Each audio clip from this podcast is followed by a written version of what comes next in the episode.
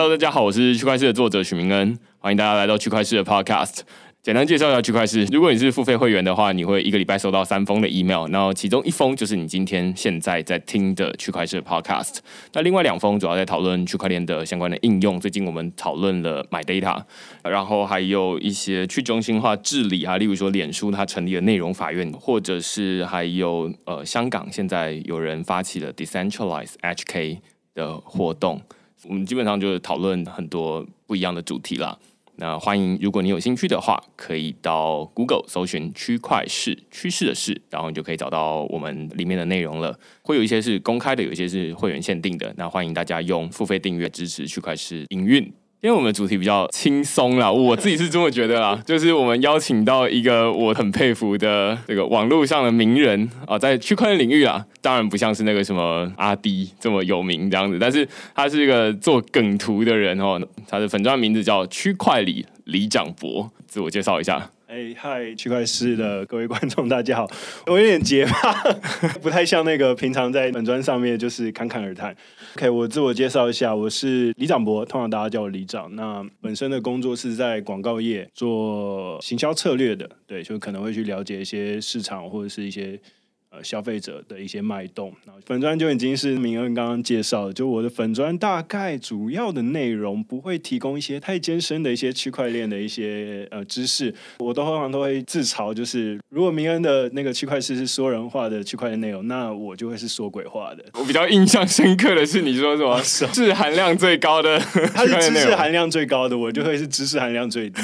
那我觉得这也是我蛮清楚的一个定位啊，是对对对，所以我有时候会。在区块链的粉砖上面会分享区块链李长博的内容啦。之所以会想要分享，纯粹就是觉得很好笑。他其实在做的事情，他就不是在上面写什么笑话之类的，他纯粹是做迷音图。对对，那因为我自己看过，所以我知道什么叫迷音这样。但是我猜很多人不知道什么叫迷音，或者是它叫咪咪，对不对？这个念法，别人跟我讲念命 M E M E。对，然后如果你说它定义嘛，对，我不知道那到底是什么的，或者叫梗图。但是我们现在说这个迷音或者是梗图，它其实就是有没有什么大家都已经有看过的东西啊？那个黑人抬棺哦，其实其实迷音它，我觉得它的定义非常广，它其实通常就是图片，有时候可能是影片，然后会搭配一些文字上面的一些描述。它可能图片上面本身就有文字上描述，然后会让你更有共鸣。常常发生可能会，比如说韩国语，它那什么可怜呐。或者是呃，教练，我好想要打球。或者是最近有一个比一个赞，我就是烂。他会用很多种这种大家都看过的图片，然后取得共鸣，可能搭配一些文字去描述一些你生活中一些很有趣的一些现象。你这么讲完之后，想到一个，就是前那什么，可是瑞凡哦，对，可是瑞凡，还有说佳明的味道。哦，对对对，另外一个还有是那个一个外国人光头，然后他背景是黄色的，然后穿橘色外套。哦，对，他好像是一个歌手，然后他就是那个他的那个 MV 里面的图片被人家截下来。总之，他就是一个是 No No No，然后对，另外一个是哦，对，就是这个，这个是我们很常见的。他们通常有的时候还会可能某一些图片，他会配上不同的一些文字，每一个人都可以去发挥他的创意。比如说，我记得。前阵子也有一个蛮有名的，是那个美国队长，他大概有四五张图，然后他在里面在那边，然后他跟一个光头的一个对话，他常常会很多人轮番创作，然后去造成一个共。对，基本上就是有图啦，然后自己想办法搭配或是你去在。稍微去调，OK OK，所以基本上就是很多组经典的图，然后端看你今天要嘲讽什么，今天要对对对，你今天要针对什么样的议题去发挥，对，然后你就可以做一组这种梗图，然后出来，基本上告诉大家说发生了什么事情。你是想要告诉大家，因为有的时候会有一些知识的含量，比如说，比如说，通常知识含量就是大涨或大跌，嗯，这样子。我想好奇的是说，你多久发一次梗图啊？你可以，其实我觉得这个东西。梗图它蛮需要配合时间的，呃，它不太像是一个，比如说一个笑话，一个笑话你就是随时你看它都可以发挥效果。我觉得梗图它更需要一个 timing，可能是发生了一件新闻，对，或是发生了一个事件，然后你去把它抛出来，然后让大家更有感。但是你现在做梗图，就除了有比较常见的就是价格，例如说比特币涨上去，然后快要到一万点，然后又掉下来，然后你就用一个什么跑一圈，然后跳他他要那个撑杆跳，然后跑到那个前面的时候又绕回来。对 对，题目我觉得当然价格会最好发挥，因为我觉得梗图它的目的就是要抒发情绪。对，我区块链产业它最多情绪的地方就在于。价格，它不会说哦，哪一个产品突然发布了，然后大家会很有情绪，因为那个东西也不好做梗图，也没有什么好笑的事情，所以它通常是价格。那除此之外，我讲困难一点好了，你可能也要了解，比如说币圈它的目标族群它的组成，比如说都是男生，那你就要讲男生会笑的话题。他可能就会讲白，会有点新三色。然后男生可能又会跟女朋友之间的一些对话，然后又可能会是，比如说币圈常发生的，大家都亏得很惨，不一定就是只有价格涨跟跌哦，又可能你可能币圈会有很多的 scam，那你去讽刺一些诈骗这样，对 share coin 之类的，对，大概都会是脱不了这些的主题，嗯，只是看说。今天刚好发生什么，或我刚好心情怎样，我就去讲一下。哎，我觉得就到目前为止啊，就是前面如同你说的，就是你在脸书的粉砖上面是一种形象，然后在录音的形象会是另外一种形象。哦，我好像有这样跟你讲过，因为你前面就是说你会比较结巴这样子，对不对？我就觉得好像 OK，没有我我直觉想到的是伯恩也是同样的感觉。之前好像听过他哪一次的 Podcast 专访或者是 YouTube。你就觉得哦，他私底下是一个很认真的人，就是严肃的人，但是他在台上是另外一种人这样子。其实我觉得大家可以从这边讲到他在做区块链这种内容，我猜大家可以从刚刚他讲的这么严肃的情况，回头去猜说他如果是一个反差的表现的话，那在线上应该是蛮有趣的。我鼓励大家去按赞啊，就是谢谢。但是反过来，我之所以这次会找你来，有另外一个最主要目的，就是我们共同变成是那个剑拔的事件这样子。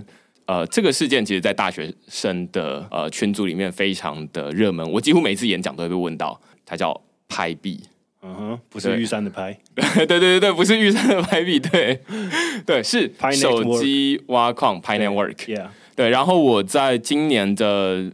一二月，二零二零年的一二月的时候，有写过一篇文章，在讨论 Pi Network 到底是什么东西。最主要的原因是因为我在 d c a r 上面看到很多人在讨论这件事情，然后 PTT 就是什么数位货币版，好像也有类似的情况，就是就很多人都在讨论这个东西。因为基本上这两个地方都是组成都是年轻人嘛，然后我就想说，好，那这是什么东西？我就去研究一下，然后研究完，我写了一篇文章来讨论说啊，那拍币基本上就是一个你可以拿手机挖矿的东西。然后未来总有一天。致富，呃，对，或者是你可以拿去买东西这样子，但是现在还不行。你好像也是差不多的时间多，我其实是我其实我本来没有发现你有写那篇文章，我是后 来被稍微当做假的时候，呃，我看到他们就是把我跟你一起 一起骂。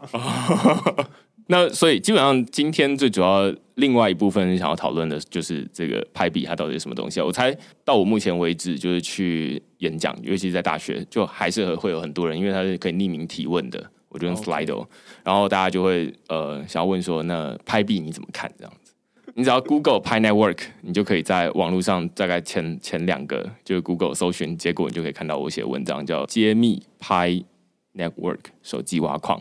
那但是其实。我们的那个 podcast 听众有超过一半的人是三十岁以下，反正就是有蛮大一群是年轻人。然后我就觉得说，哎，那这个非常适合。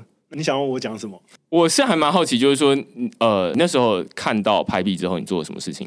嗯，就是你当初为什么会想要做一个拍的梗图，然后以至于被当成是剑拔？我觉得这样讲好了。我我在这一算这产业也没有很久，但是也是看了两年多了，对区块链领域。我觉得太多这种炒作，然后太多人蜂拥而至去讲说哦，这个东西它未来会改变世界什么的。那我至少我在看拍的过程中，我觉得它有它的技术存在，但是在它目前，呃，比如说它还没有开始正式执行它的应用，然后他也没有上交易所，什么东西，他所有的支付的场景都不存在的情况下，其自己是广告业的广告业，所以我以我广告业的一个专业，我来看这样子的一个。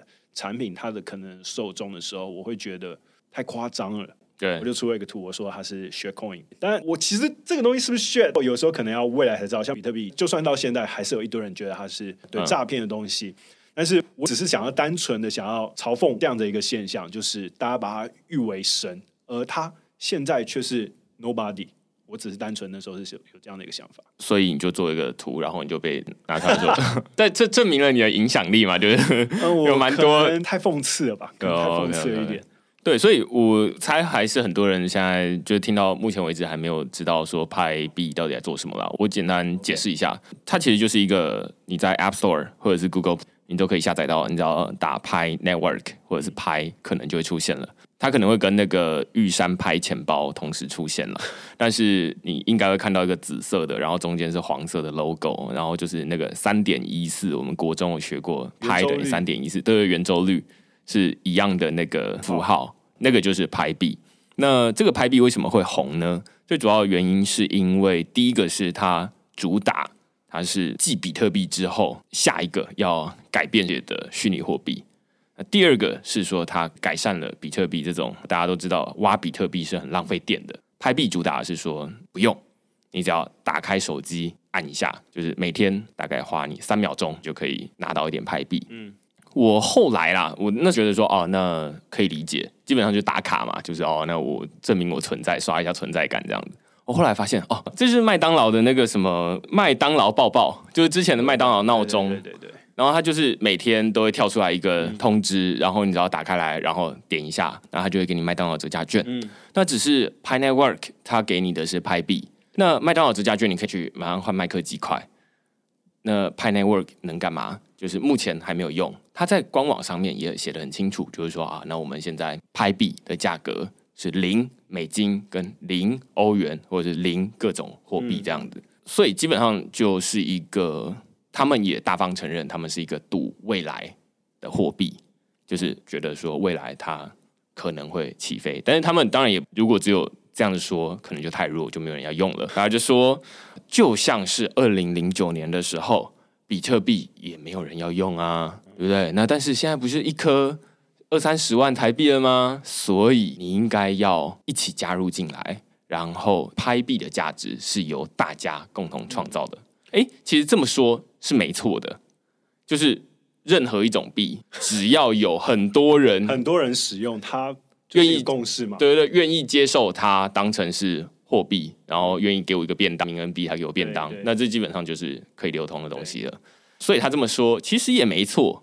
我后来想一想，就是 Pi Network 其实没什么问题，有问题的只是说不要错误的把它当成是它会忽然就是爆炸，变成是一个价格二三十万的东西。其实我我觉得可以回应你刚刚讲的，像是你刚刚讲说，每个人每天只要看两三秒钟。其实这个东西，就我的了解，现在很多各式各样的品牌，他们都会做一个它的 app，然后鼓励你去每天看一下，或是你有空的时候打开看一下，划一下，它就会给你它的一个点数。那这点数可能它不会说一点一块钱，它可能一百点一块钱，然后让你未来你可以在通路去消费的时候，你可以去折抵。对，那这个概念不新，就是它已经是很多地方，就是我记得很多百货公司，因为我我前阵有研究过这样的议题，百货公司它也会有这样的一个 app。呃，那另外延伸出来的问题就是说，OK，看这个广告，你的价值在哪？你刚刚有提到说，这些人大概每天划过去看个两三秒，你觉得你现在看的广告里面哪一个东西，你只要看两三秒，你就可以接收到讯息？对，最近 YouTube 的影片那个广告通常可能五秒，你通常五秒之内，我跟你讲，YouTube 你只要是五秒之内你 skip 掉的话，它是不收钱的，也就是五秒之内 YouTube 它是赚不到钱的。那何况是一个拍的一个手机的界面，它只要两三秒，所以我只是觉得说那两三秒的东西，它可能价值并不那么大，但是我认为，就像你讲，它是可行的，那它可能价值没有办法像比特币一样，它需要付出矿机，嗯。它需需要付出电力的成本去对，或者是说，其我觉得这这后面当然可以讨论到很多技术啊，但是我觉得这个就是讨论拍币不需要讨论技术的部分，因为第一个是比特币，它是二零零九年出来的，现在是二零二零年，所以是十一年之后，十一年之后你再做同样的事情，就有点像你现在重新发明电脑，没有人会觉得你很厉害这样。对，所以呃，我觉得时间不一样，大概就没有必要就是再重新做一个。呃，说我要改善它，尤其是改善的地方不是，就是你当然说，第一个是它可以手机挖矿，这确实很方便，我也觉得手机挖矿很方便。但是第二个是说，它这个币它要怎么变有价值？嗯，任何一个东西有价值，它都是要有供给跟需求双方嘛。嗯，那货币的供给基本上就是。呃，看使用者他怎么拿到这个币，就是挖矿的部分。像比特币的话，就是你要得提供你的电脑运算能力。对。那拍币的话，就是你提供你的两三秒的时间，那去做这件事情。那所以，呃，你的这个供给基本上是发给不特定的大众，然后它非常的简单就可以拿到了。那我们很简单拿到，当然别人也很简单拿到。接下来就得看那谁会想要拿这个币。之前我猜这可能也有一点历史原因，就是说以前要。拿到比特币很不容易，绝大多数人，我现在每次演讲就问出来有没有人拿到比特币，大概最多十 percent 的人，绝大多数大概都是没有，那更少，几乎没有人是用挖的，绝大多数人都是用买的。但是现在 Pi Network 主打是说，好，大家可以去挖到一个币，而且就是大家觉得挖的成本本来应该是要很高，哎，结果这个只要打开手机就可以拿到了，我也没有损失啊，顶多损失那两三秒而已，然后我就可以拿到这东西。未来还有一个梦想，对，梦想很重要，要不然韩国瑜怎么会当选呢？对，所以接下来你就会觉得说，好，那这些人他拿到了这个排比之后，我其实觉得排比他还有很多设计啊，就是说他还有说你邀请另外一个人，就是有邀请码的设计，嗯，所以基本上在 D Card 在呃 PTT 上面都在贴自己的邀请码，就是说啊，那我邀请了更多人进来之后。我挖矿的速度变快了，挖矿的速度变快，它实际上就是呈现在二十四个小时之后，你可能拿到的币变多了。人家拿到零点一五颗，你拿到零点二五颗这样子。那你邀请越多人，它可能会有个上限。但是目前没有价值的东西，拿到再多都没用。所以它大概最终还是得看，就是说到底谁要收这个东西。但是问题是，大家都想着卖，没有人想着要把它拿进来，那就得回头来看说，那所以开发团队他到底做了什么事情？以目前来讲话，他的需求可能是要需要打广告的这些人，因为他可能提供一些在 Pi Network 上面的这个 App 上面，然后这些人每天可能花个两三秒去看这样子的一个宣传或者广告的讯息，那就回到我刚刚讲的两三秒这个东西。如果我今天我是广告主，我丢出一个东西，对方只能看两三秒，只愿意看两，只愿意看两三秒。其实，除非真的很便宜啊，便宜的话又回到了这个东西的价值。对，除非这个这我付出的这个成本很便宜。然后另外就是，哎，像是谁谁要看这个受众是谁？因为你在打广告的时候，你很重视，呃，我卖的东西是不是达到精准的客群？对我受众的需求。那好，这受众是哪一群人？我猜啦，我在文章里面有写，就是说绝大多数都是年轻人、学生。然后他之所以为什么要来挖派币，最主要原因是因为它免费。对，免费。所以我就是一个比较贪小便宜的人。所以如果是这样讲的话，我会认为以目前的受众来，他未来假设他受众越来越广泛的大众，那我觉得他的呃愿意在上面投放广告的这些广告主或是品牌，一定会是更多元化的。但是以目前来看。我认为他会在上面打广告的人，第一个是区块链产业，再来就是有一些也是跟投资有关的。但是又说回来，他只愿意花两三秒，他能付出多少钱去买你的商品、你的投资的商品？所以这是一个，就是我目前为止想不透的一个地方。了解。所以呃，你刚会说到广告，可能会有点我不知道最。大家会不会觉得有点跳了？就是说，基本上大家是花两三秒，这虽然少，但是还是花嘛。那他赚的基本上是一个注意力。那注意力能干嘛？基本上就是广告。对啊，就是啊，你看到这个东西，那就是至少会有个印象。对对对。那所以这两三秒。虽然少，但是你还是可以，例如说，哦，那就想办法曝光一个自己的 logo 这样子。然后虽然不知道他未必看得到下面字到一些 徐明恩的 logo，徐明恩的脸，对对对，至少你看过我的脸这样子。对，所以这其实还是有点效果。只还是有效果。呃，在广告业里面会更讲究的是说，我有没有打中精准的族群对。我要打的族群，对那有没有效果？脸书或者是 Google，他们基本上都可以很精准的去曝光到，例如说你到底是几岁，然后性别，然后他的兴趣错，等等的东西。那假设我要在 Pi Network 这个 App 打开，然后在大家要点下去说，哎、我要来打卡挖矿的时候，他要先跳出来一个许明恩的脸，说，哎、你看过，然后你才能那两三秒，然后你才能够。为什么我要花这个钱？如果便宜的话，我还是愿意花。对对对，那如果是便宜的话，那就回到就是刚刚的那个问题，就是说，如果在上面打广告很便宜的话，那拍币就不会有价格，价格就很低了。所以我之前做那个梗图的，我只是要强调这个东西。嗯嗯，我只是觉得说，哎、不要大家要面对现实，觉得这个东西商号还是可以成真的。对，因为其实很多这种卖跟注意力相关的这种 blockchain 的一些产品蛮多的啊。对，其实说不用说区块链，就是我每天在打手游，就是每天手游不是他就会说啊，那你就是反正每天都有签到，那你签到一下，你就可以拿到新的东西了，这样子。它未必是钱啦，它也不能直接换成什么东西，但是它可以换成我里面就是赤木刚宪的那个能力值这样子。我在玩灌篮高手，很多人在玩，我会很多人要加你。对我现在是文山区第五十五赤木刚宪，所以基本上这是一个存在大家日常生活中的嗯小技巧。本来就是啊，那你每天愿意花几秒钟，其实花更少时间的更多啦。就是说，呃，就像灌篮高手他都会用这种东西的，就是啊，你每天来打卡签到一次，然后你就可以拿到很多东西这样子。那这些东西未必会有实际的价值，你可能就只是获得乐趣而已。所以我觉得，即便最终都没有换成真钱，我也觉得 OK，只是他有没有获得乐趣而已。但是我觉得我们都蛮相似的，就是说我们不是说拍币有问题，而只是说说拍币会发大财的这个论述有有问题。问题，对，你愿意花时间，就有点像是你每天打开《灌篮高手》，然后刷一下装备这样子而已。所以我觉得这种东西还是会存在，只是它没有什么特别的用途。但是绝大多数人拍币的拥护者啊，会说有很厉害的点，他们的开发团队，史丹佛大学哎、这个很不简单呢。不能嘴，不能嘴。对，我们真的不能嘴，没办法，这个我输了。对，台大不能嘴这样。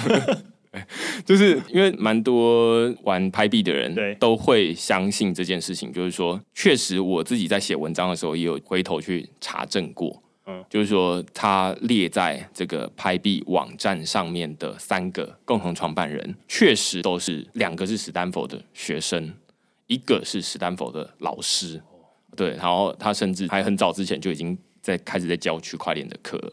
实力毋庸置疑啊，就是史丹佛，大家听到之后都知道是代表什么意思，这样子。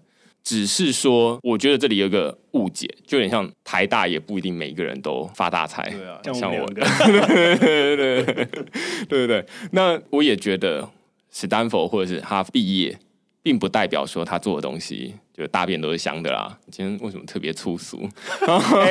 不要这样子，对对对。这样子。对对对，所以总之我会觉得，呃，名校毕业未必代表说他做什么事情都会完全成功。那我们前面这些理性的分析讨论完之后，才会来回头来看说，好，那虽然他们是斯坦福大学的学生跟老师共同做的，然后也有人会说，哎，那基本上我们在批评、呃说拍币会发大财的这个论述的时候，也有人会说，哎，你有没有去看过他的白皮书？我是有啦，我是有看你的介绍啦，对，所以你你没有乱写吧？对我没有乱写啊，我我看你的介绍就可以了对对对所以我是仔细的去看完这个东西。那基本上大家都会提到一点，就是说它的背后的技术是跟 Stellar 恒星币嗯 XLM 它背后的技术是相似的，甚至是改善过的。那我也知道 Stellar 的技术是由 Stanford 的另外一个来做区块链的教授做出来的。这完全 make sense，然后我也没有要去质疑说啊他们的技术，因为其实用别人的技术也蛮简单的啦，就是说啊，那现在城市码都开源嘛，copy past 就过去啦。那所以这是很正常的，大家都可以去复制比特币的城市码，然后再做一个，就是改成自己的名字，就是改成明恩币。然后我就说，哎，那我是用比特币的城市码发行的名恩币哦，这对，而且还改善过了。对对对，所以这其实是在软体领域是蛮简单的一件事情。那所以，即便技术很扎实，假设 Stellar 都没什么问题，好了，这只是一种假设而已。那还是要看说最后的商业到底能不能 work。就是啊，你的技术超强，结果没有人要用，也不行嘛。但我觉得拍币最厉害的地方就在于说，它的技术确实可能是没话说啦。呃，另一部分呃厉害的，对对对，就是宣传的部分，就是哎，它确实可以让大家。认识区块链有一种幻想，就是觉得说拍币应该有一个未来。我以为你是要讲说，因为它而让大家认识区块链，有可能啊，就是说大家会觉得说拍币是一个离自己最近的区块链应用。我也觉得这是蛮好，我觉得这是它厉害的地方啊。嗯，对，就是至少让更多人知道，他三号也算是一种区块链的应用啊。对，我觉得他至少他让周遭的人，更多的人。没有听过比特币，或甚至连区块链在干嘛都不知道的人，愿意上网搜寻一下。对对对，就搜寻拍币这样。我我也鼓励大家去搜寻拍币，然后你就可以看到我那篇文章。所以呃，目前我们基本上就是讨论拍币啦，它纯粹就是说在技术，然后在传在呃商业上面不同的应用。但是每一个团队都可以学一下，就是拍币它到底怎么让他们实际上还没有真的任何一间商店，你不会路过任何一间商店说，哎。我愿意收拍币来让你换钱。我也曾经加入过那个拍币的 Telegram 的群组，是哦，我也是，对对。然后我发现里面基本上大家都是在讨论的，就是说什么时候拍币要上架交易所。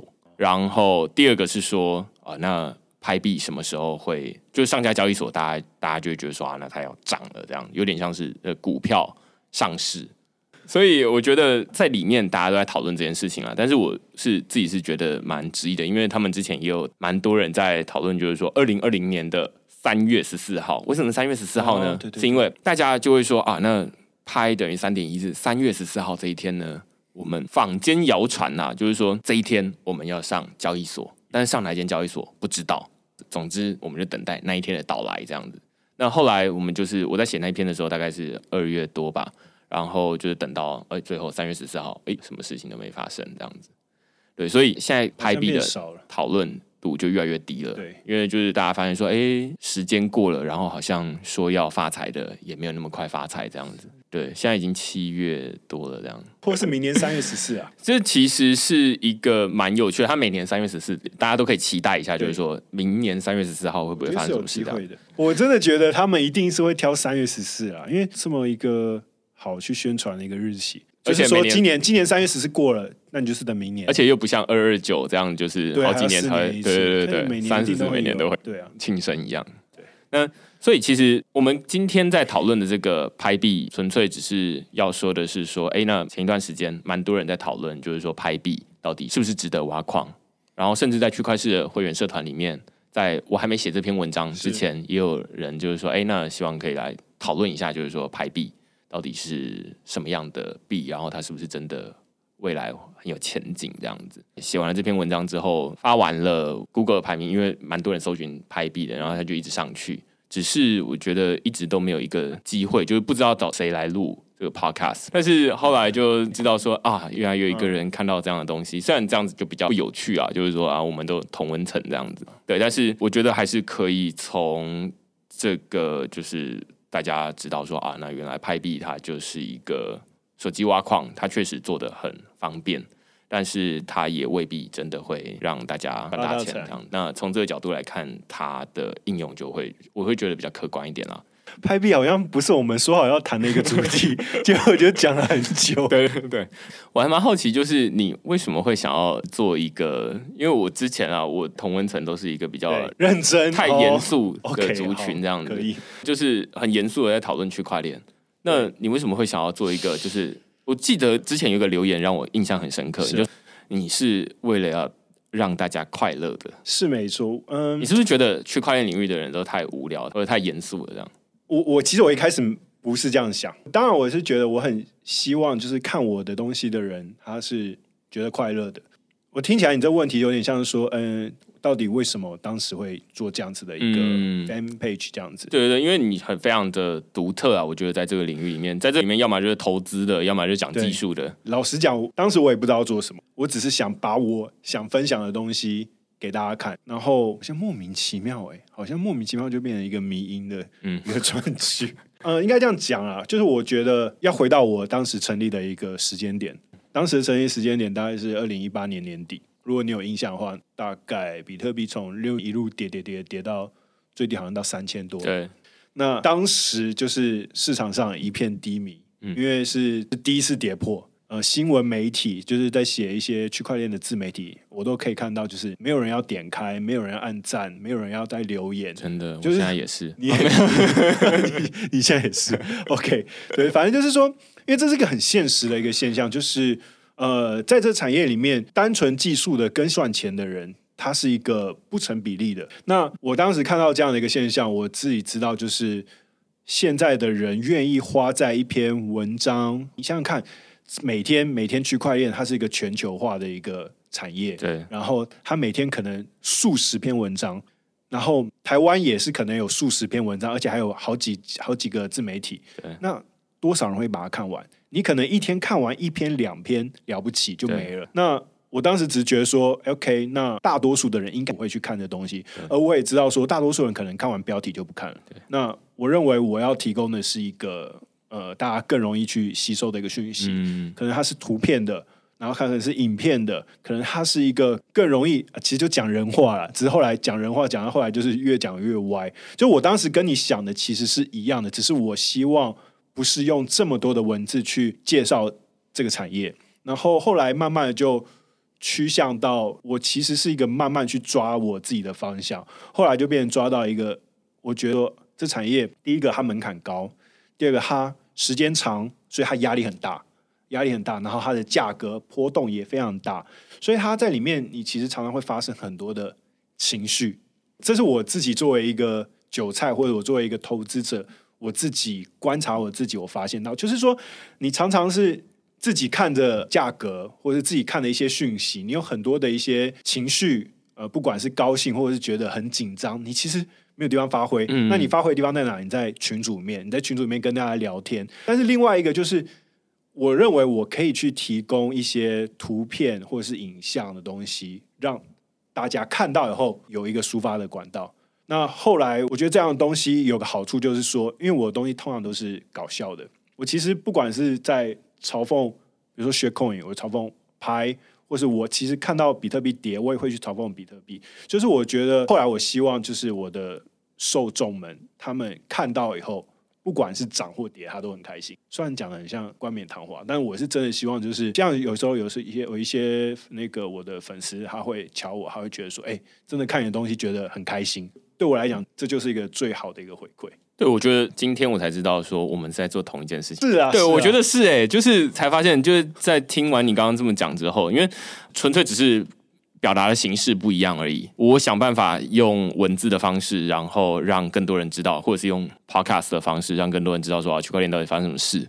然后我想办法再浓缩、浓缩、浓缩，但是浓缩再少还是很多，还是很多，还是要花个十分钟，对，十分钟、十五分钟去把它看完。对对对，而且看完你大概有时候会蛮累的。然后我我就会觉得说啊，那。我要减少发文的频率，所以我不敢一个礼拜发五篇这样子，我会累死，大家也会累死。嗯，对对对。那但是他一个礼拜看五张，更一天一天看十张都可以。对对对，他其实看完五张之后，他好像大概也知道这个市场发生了什么事，就区块链领域大概发生什么事。但是那他看完文章，当然也有另外一种感觉，但是这是两种不一样的感觉，但是他都在吸收资讯，他都好像感觉。离这个领域没有那么陌生了，对我觉得这是一件非常有意义的事，而且受众大概不太一样，对，不一样。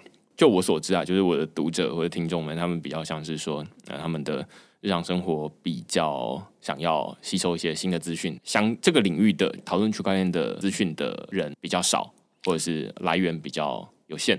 你的受众是原本就在区块链领域吗？感觉应该不会是。对，就我所知，有非常多。我之前有做过一些会员调查，我觉得很久没有做，最近可能要再重重做一次。就是说，绝大多数人他们好像都是在各自一个专业哈，法律、财经里面的佼佼者，然后他们就觉得说啊，那我。